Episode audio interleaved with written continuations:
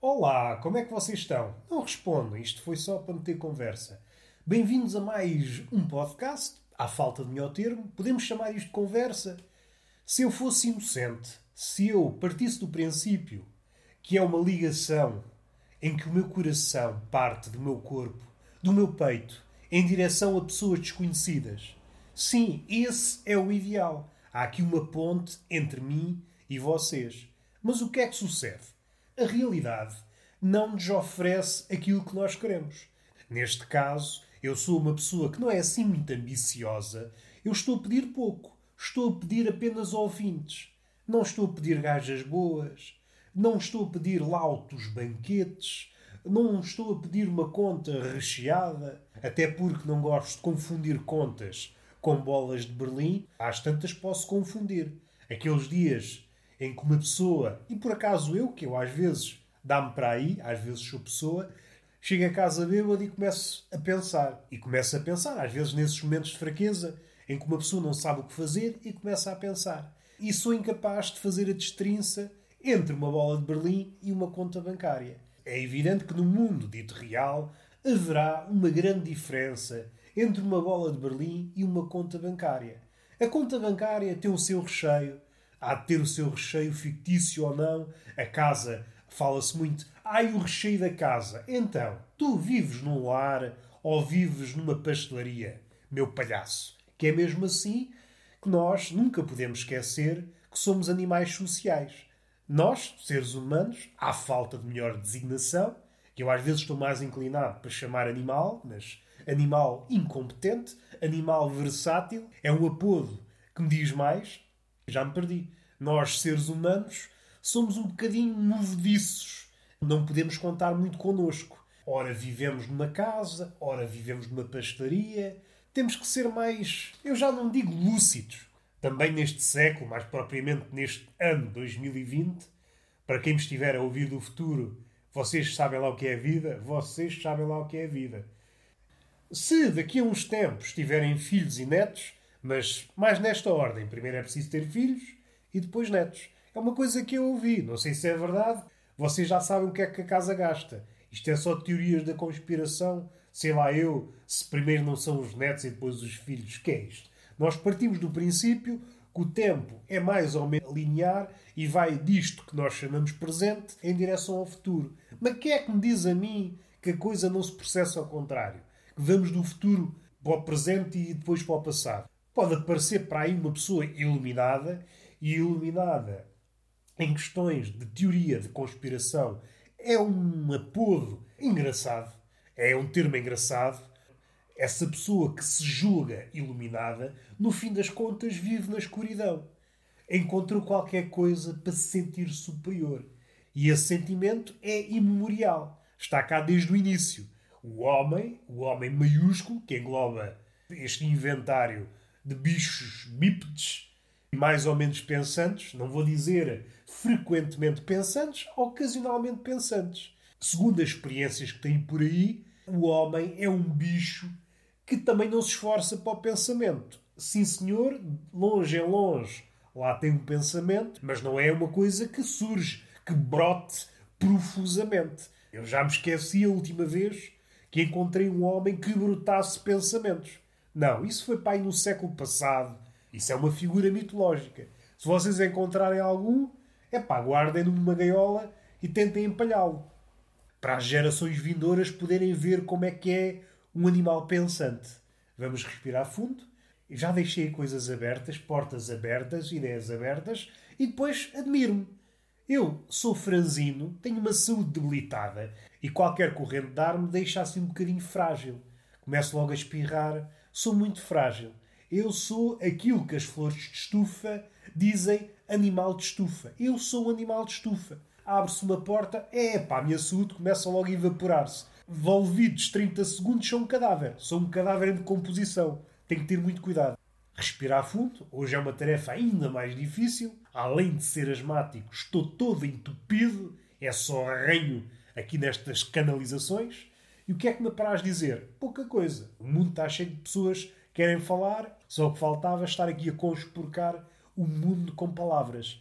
Até se me falar do Borat, esse segundo filme que saiu, que está por aí, nesses arrabalos da internet, que saiu na Amazon Prime, que, para quem não sabe, é uma prima do Optimus Prime. Para os amigos, para os amigos portugueses, é ótimo. Fica ótimo para os amigos, pode ser? Um momento deplorável, já cá faltava. O que é que eu posso dizer do filme? Eu tenho assim. O filme causa-me um misto de sentimentos. Sim, eu sou uma influencer. Causa-me um misto de sentimentos. Eu estou triste, eu estou alegre, eu estou confuso, eu estou dedicado, eu esbanjo os meus filhos, eu tenho filhos, os filhos saem-me dos poros e é tão bonito. Na Índia, as crianças começam a trabalhar aos 5, mas nas redes sociais foram ainda mais longe. As influências, assim que o filho sai da cona, começa a trabalhar, começa a render. E há lá coisa mais bonita que um filho que começa logo a render e que parece um contrassenso. Não sei, porque nunca cometi essa loucura que é ter um filho, mas segundo ouço, e também não é preciso ter grandes pensamentos para perceber que é verdade, segundo eu ouço, o filho só dá despesa. É fraldas, é escola, é merdas, e depois os filhos querem toda a merda, etc. Ou seja, para uma pessoa modesta, para uma pessoa típica em Portugal, o filho é um investimento assim um bocadinho. É pá, se calhar não. Mais vale comprar uma caixa cheia de naprons. É uma coisa que, hoje para amanhã, pode valer dinheiro. Agora, um filho, é pá, parece-me que não. É muito difícil tirar retorno. Agora, o que é que sucede? O influencer, ou a influencer, dado que existe muito mais fêmea nas redes sociais a publicitarem cenas, é o que elas fazem, publicitam cenas, arranjam forma de ganhar dinheiro onde antigamente ninguém ganhava. E é muito bonito. Conseguem comercializar até um pintelho que esteja desalojado. Encontram um pintelho sem abrigo, trazem-no para as suas redes e arranjam forma de tirar lucro do pintelho nada a dizer, uma forma de estar no mundo. A respeito dos filhos, cria aqui uma espécie de mundo paralelo. O pai normal, seja isso o que for, perde dinheiro com os filhos, uma influencer ganha dinheiro com os filhos. Cria aqui um desequilíbrio no mundo. As crianças vieram ao mundo para estrafegar os pais, não o contrário. Não para o pai, o pai, aqui digo pai barra mãe, não para os pais estrafegarem os filhos. Mal ele nasce, já estou a espremer fala-se muito. Trabalho infantil nos países Índia ou algum país africano, mas depois esquecemos das influências. Mal sai do buraquinho, oh, já está a render. Isso assim dá vontade de fazer filhos. Dá vontade, mas eu também não sou influencer, também não posso ir para aí. Agora, se forem uma mulher bonita, que nos dias que correm só não são influencers se não quiserem, parece-me que a mulher mais estúpida hoje em dia é aquela que é bonita e não põe o corpo a render. Salvo seja, ainda que as redes sociais é uma espécie de prostituição subtil. Em princípio, a única diferença entre a prostituição canónica, a convencional, e esta nova prostituição é que há menos semen, em princípio. E além disso, tem outras vantagens. Não convive com os porra, ok, pode ser uma vantagem, pode ser uma desvantagem, dependendo das escolas de pensamento. Agora, uma vantagem em matéria de lucro. A prostituta não consegue dar vazão a muitos clientes de seguida. Pode dar a dois ou três, numa loucura, mas agora uma influencer consegue dar vazão a milhares ao mesmo tempo. Ou seja, neste particular, é uma prostituta muito mais eficiente, ainda que subtil. É uma prostituta que não necessita desse apodo. É uma prostituta, se quisermos, que trabalhou o branding pessoal. Uma prostituta de marca, se quisermos. Novos tempos e temos que nos adaptar. É bonito viver num século em que basta ter um bom par de tetas e esse par de tetas sustenta uma vida. Antes, se a mulher não tivesse outros predicados, seja de corpo, seja intelectuais, seja uma forma de trabalhar, era problemático. Hoje não. Se uma pessoa for esperta, basta um par de mamas e esse par de mamas faz com que tu leves uma vida de sonho. É a beleza das redes sociais. O que é que interessa falar? Vamos falar do Borat? Vamos? Tem este misto de sentimentos. Por um lado, gostei do filme. Por outro, é. O gostar parece-me que, em relação ao primeiro filme, não é pior. Talvez, em alguns aspectos, até seja melhor.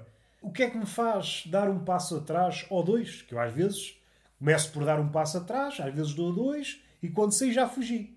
Sou muito assustadiço. A questão é que o mundo mudou. O Borat, vá, vamos chamar Borat 1 e Borat 2 para simplificar.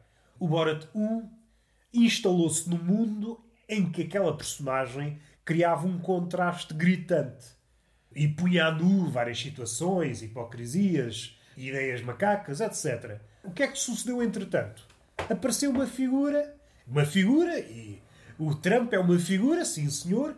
Estes últimos anos o mundo mudou muito. A forma de lidarmos com os outros, o que é verdade, a nossa ligação com a informação, tudo mudou muito.